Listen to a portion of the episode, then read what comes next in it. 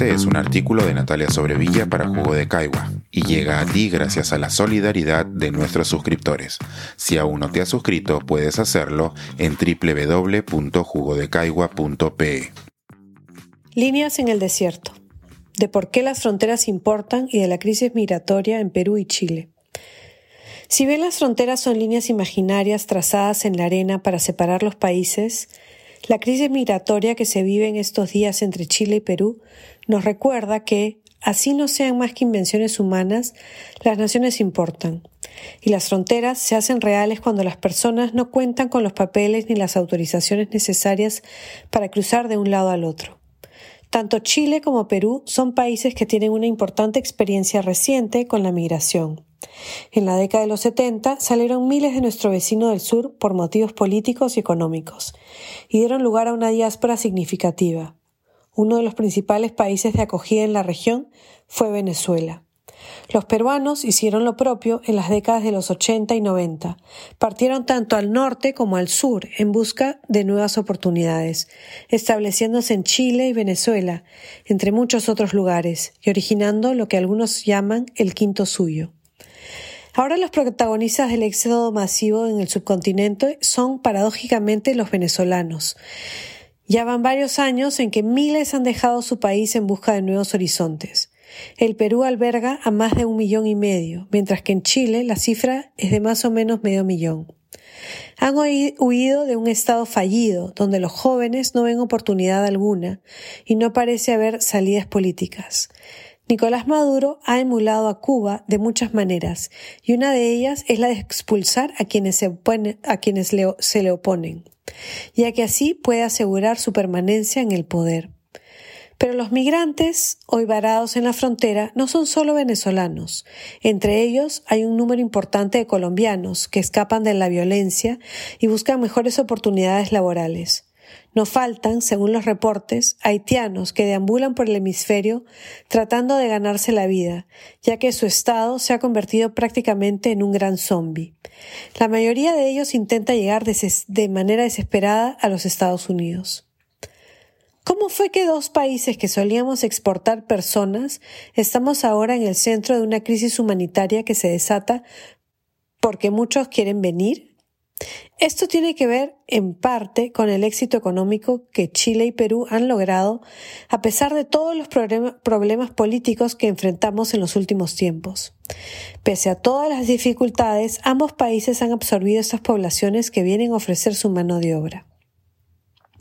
La crisis se desata, sin embargo, no porque las personas necesariamente quieran llegar, sino más bien porque se tienen que ir.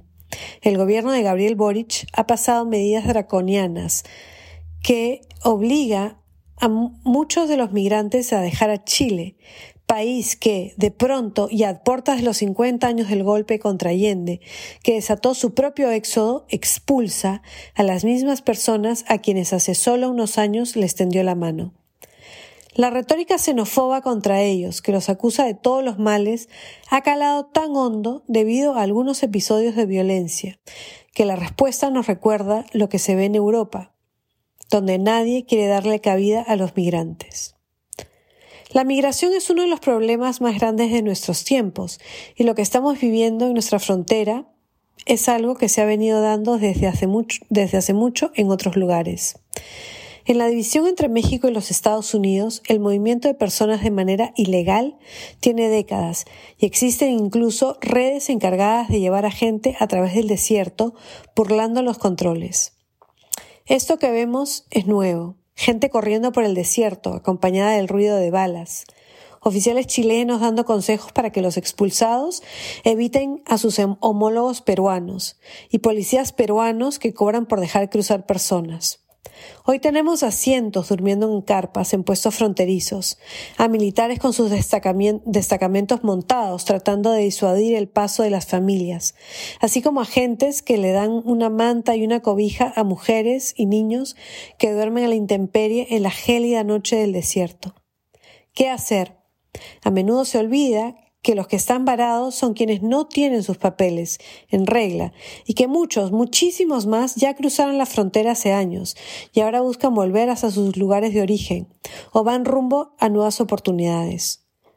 No dejemos de tomar en cuenta que quienes deciden hacer viajes como estos lo hacen por encontrarse en una situación de profunda vulnerabilidad. Se habla de la, posibilidad de establecer corredores humanitarios que los lleven de regreso a sus países o que ayuden a buscar a otros donde se les pueda dar una mejor acogida. Los organismos de las Naciones Unidas están involucrados y tanto Chile como Perú están dialogando para tratar de solucionar un problema que lleva ya más de 15 días. En estos momentos en que la realidad de las fronteras se hace tan tangible y las naciones tan reales, porque son pedazos de papel, los que deciden quién puede cruzar y quién no, no olvidemos que al final todos somos personas y todos merecemos un trato digno, así como posibilidades y oportunidades. No olvidemos tampoco que tenemos una historia en común con estos vecinos, que en nuestros países la tradición migrante es muy fuerte e importante, pero sobre todo no olvidemos que al final las fronteras no son más que líneas trazadas en el desierto y que todos somos hermanos.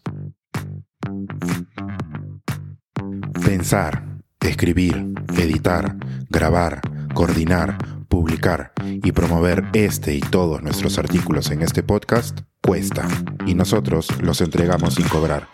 Contribuye en www.jugodecaigua.pe barra suscríbete y de paso envía como suscriptor nuestras reuniones editoriales.